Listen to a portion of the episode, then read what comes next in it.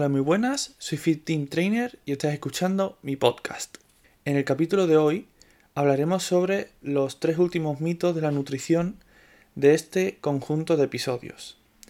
Hoy será el turno de los mitos relacionados con el desayuno es la comida más importante del día, las carnes rojas son malas para la salud y la creatina produce calvicie. Empecemos por el mito de que el desayuno es la comida más importante del día. ¿Quién de nosotros no ha escuchado la típica frase de desayuna como un rey, come como un príncipe y cena como un mendigo? Pues esta frase está mal, la miremos por donde la miremos. En la parte de cena como un mendigo, hace referencia a que hay que cenar poco, ya que si no engordamos. Porque claro, todos sabemos que por la noche todo lo que comemos se convierte en grasa. Esto ya lo tratamos en un capítulo anterior sobre los carbohidratos por la noche y lo volveré a decir. Ningún alimento engorda por la noche. No hay ninguna hora a la cual los alimentos tengan más calorías. Lo que hace que subamos de peso no es cenar en abundancia, es la ingesta calórica total del día. La cena es como cualquier otra comida del día, no tiene nada que destaque. Al igual que el desayuno. En cuanto a la parte de desayuna como un rey, tampoco tiene ningún sentido. El desayuno no tiene por qué hacerse de forma obligatoria, tiene más que ver con gustos personales.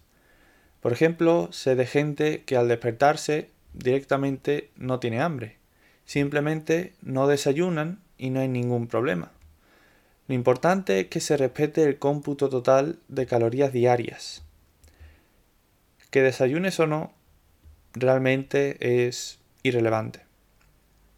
Aunque viene bien tener en cuenta pequeñas cosas, como que si vamos a entrenar por la mañana y no vamos a desayunar, es importante tener una cena abundante para tener energía a la mañana siguiente a la hora de entrenar. Y realmente no hay más. Como resumen de este mito diría que el desayuno no destaca sobre ninguna otra comida del día y que desayunar o no hacerlo no tendrá ningún impacto negativo mientras cuadremos las calorías diarias en el resto de comidas. El siguiente mito trata de que se piensa que las carnes rojas son malas, por múltiples motivos, siendo el más destacable el alto contenido en grasas saturadas. Ya hablamos en un capítulo anterior que lo realmente malo de las grasas saturadas es su configuración y cómo esté presente en el alimento. Si es añadido, que en este caso sí sería perjudicial, o de forma natural, que generalmente no habría problema. Antes de nada, voy a explicar los dos tipos de configuraciones en los ácidos grasos. Estos son Primero, la configuración cis. Generalmente son ácidos grasos insaturados y permanecen líquidos a temperatura ambiente. Por esto, generalmente se les llaman aceites.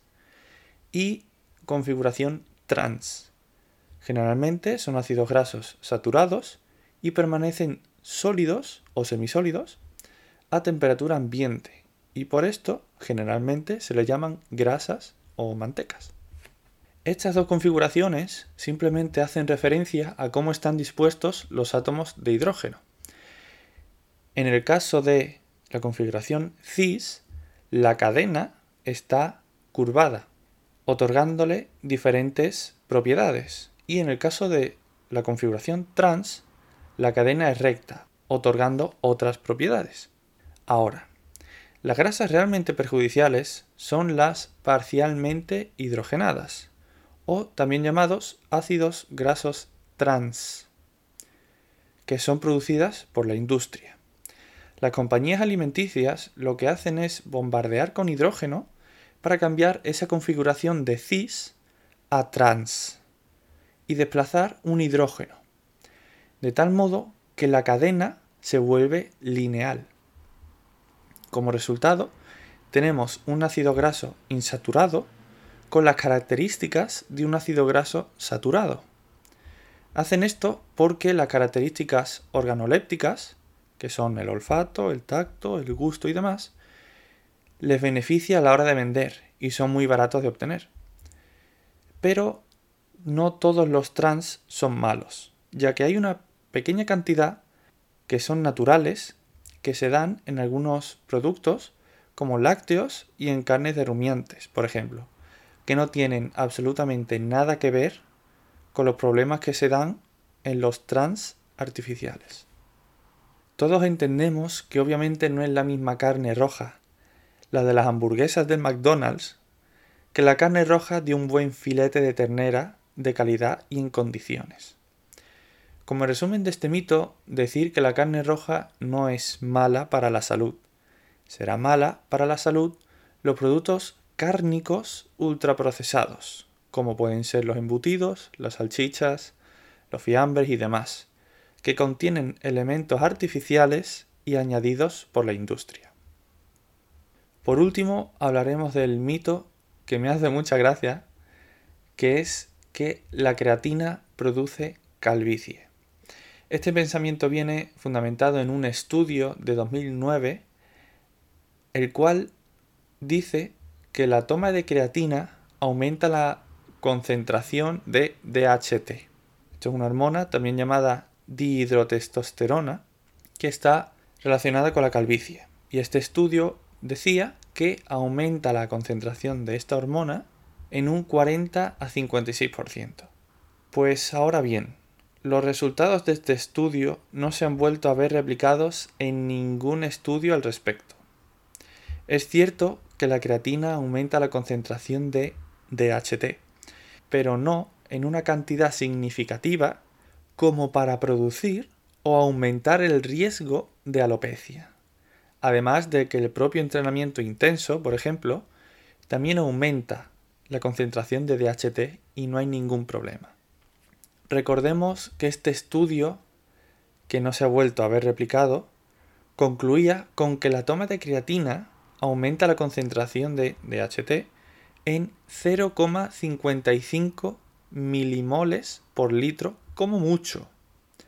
Y la gente que presenta alopecia tiene concentraciones de DHT de 3,5 a 3,6 milimoles por litro.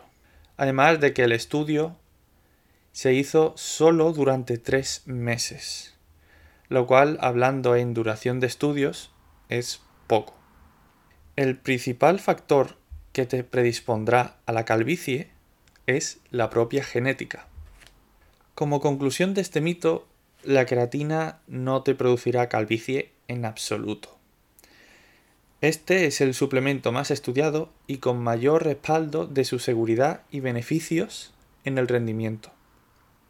Y bueno, espero que os haya gustado, espero que os haya servido estos cuatro capítulos en conjunto, hablando sobre típicos mitos de la nutrición. Y nos vemos el próximo lunes.